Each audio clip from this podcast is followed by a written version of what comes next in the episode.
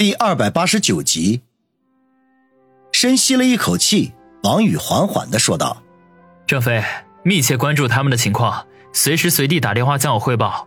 一旦赵氏兄弟完蛋了，我们要用最短的时间占据他们的地盘，不能给外部势力任何趁虚而入的机会。”我明白，可是宇哥，现在有几个势力在蠢蠢欲动，打算要坐收渔利了，我担心我们的人手不足，不是那些人的对手。郑飞许悦过后也冷静了下来，沉声的说：“王宇冷冷一笑，这个你不用担心，我是不会给他们任何机会的。”好，那我先挂电话了。”郑飞说道。王宇嗯了一声，切断电话，转头看向苏辛迪，感激之情油然而生，张口叫了一声他的名字：“苏辛迪。”苏辛迪正在佯装看电视，听王宇这样叫他，先是一愣。然后皱眉问道：“干什么？”“谢谢你帮了我大忙。”王宇正色地说。苏辛迪侧头看了看他，忽然莞尔一笑，说道：“王宇，你忽然这么正经的说话，我还有点不适应呢。不用说谢谢，我们这是相互合作。”“不，我知道。其实你在找我之前就已经开展了对赵氏兄弟的行动了，要不然怎么会这么快出成果？”王宇说道：“苏辛迪呵呵一笑，不置可否。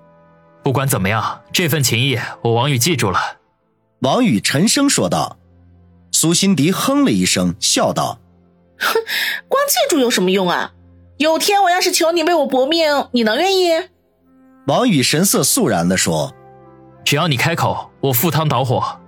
”太夸张了吧？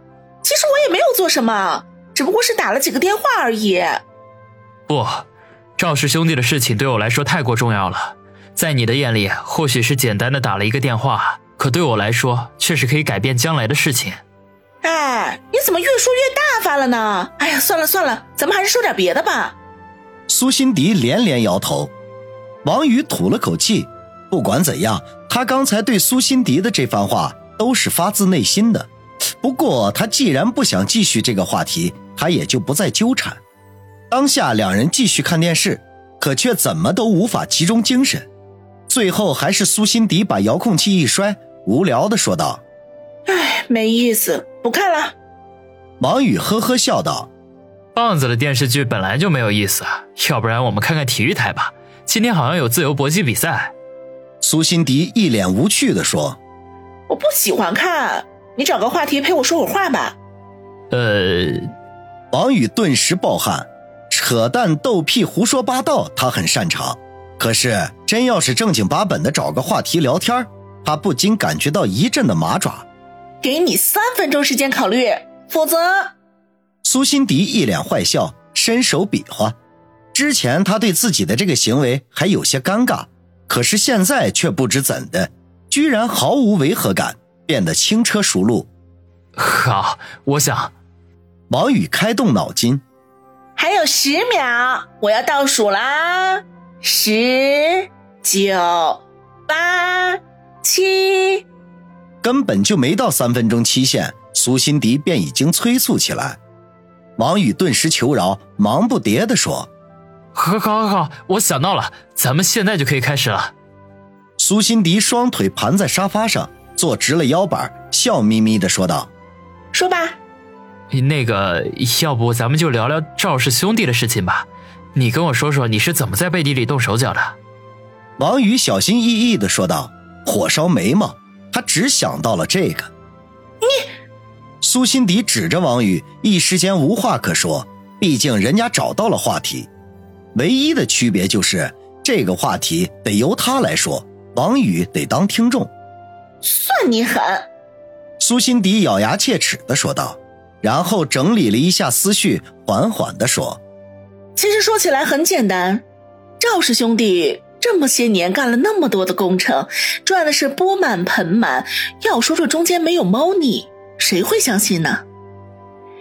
我爸涉足各行各业，房地产自然也在他的业务范围之内，所以赵氏兄弟就免不了会和苏氏集团有一些合作。”我调查了近两三年的工程资料，轻而易举的就找到了其中的漏洞。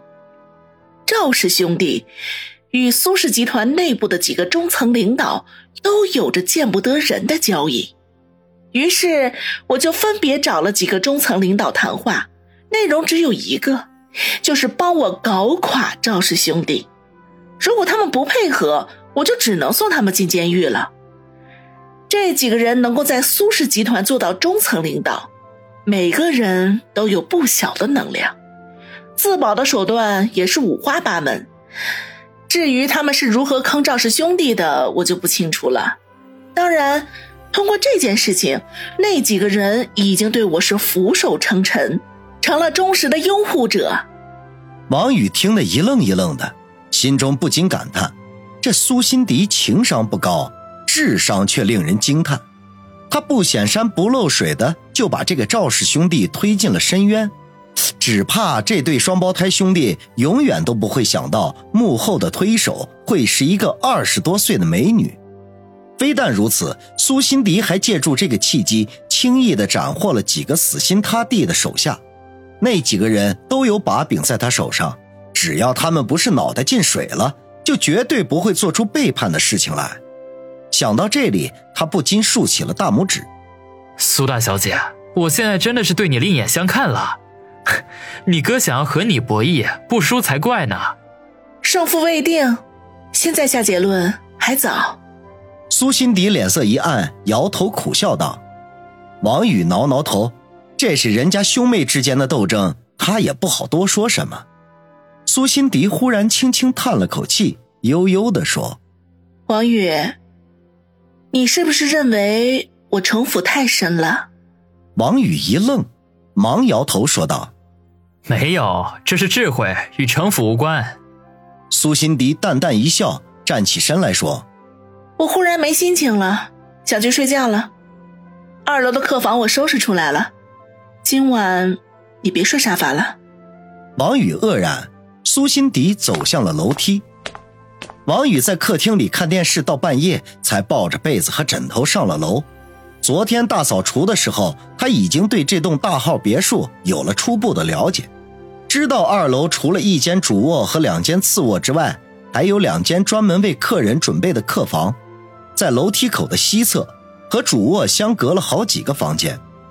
他上了二楼，打开靠近楼梯的那间客房，只见里面已经收拾得干干净净，宽大松软的床上也铺上了崭新的被褥。客房里的设施一应俱全，堪比黄金海岸大酒店的高级 VIP 套房。王宇不禁挠头自语：这早知道客房里有电视什么的，他还在楼下的客厅里干靠什么呀？舒舒服服的躺在床上看电视，那该有多爽！他将抱上来的被子和枕头丢到沙发上，然后打开床边的衣柜，发现里面挂着几套睡衣，都是新的，连标签都没有拆掉的。当下也把自己脱了个精光，打算穿上睡衣，可是随即想起已经好几天没有洗澡了，便光着屁股直奔卫生间，打算洗个澡再睡觉。卫生间里的奢华就不必细说了，王宇洗的那叫一个惬意，感叹这里的条件比林雪飞的别墅不遑多让。洗完澡之后，他换上睡衣往床上一躺，没过五分钟就进入到了梦乡，迷迷糊糊睡得正香，房门忽然被砰砰的敲门声敲响，王宇还以为自己在做梦，压根儿也没搭理，继续梦着周公。结果敲门声越来越响，最后甚至传来了大力的踢门的声音。这期间还带着女人的惊叫声。王宇一咕噜从床上爬了起来，揉了揉惺忪的睡眼，这才慢腾腾的穿鞋下地，一手挠头，一手挠着屁股，走到门前打开房门。只见苏辛迪脸色苍白的站在门口。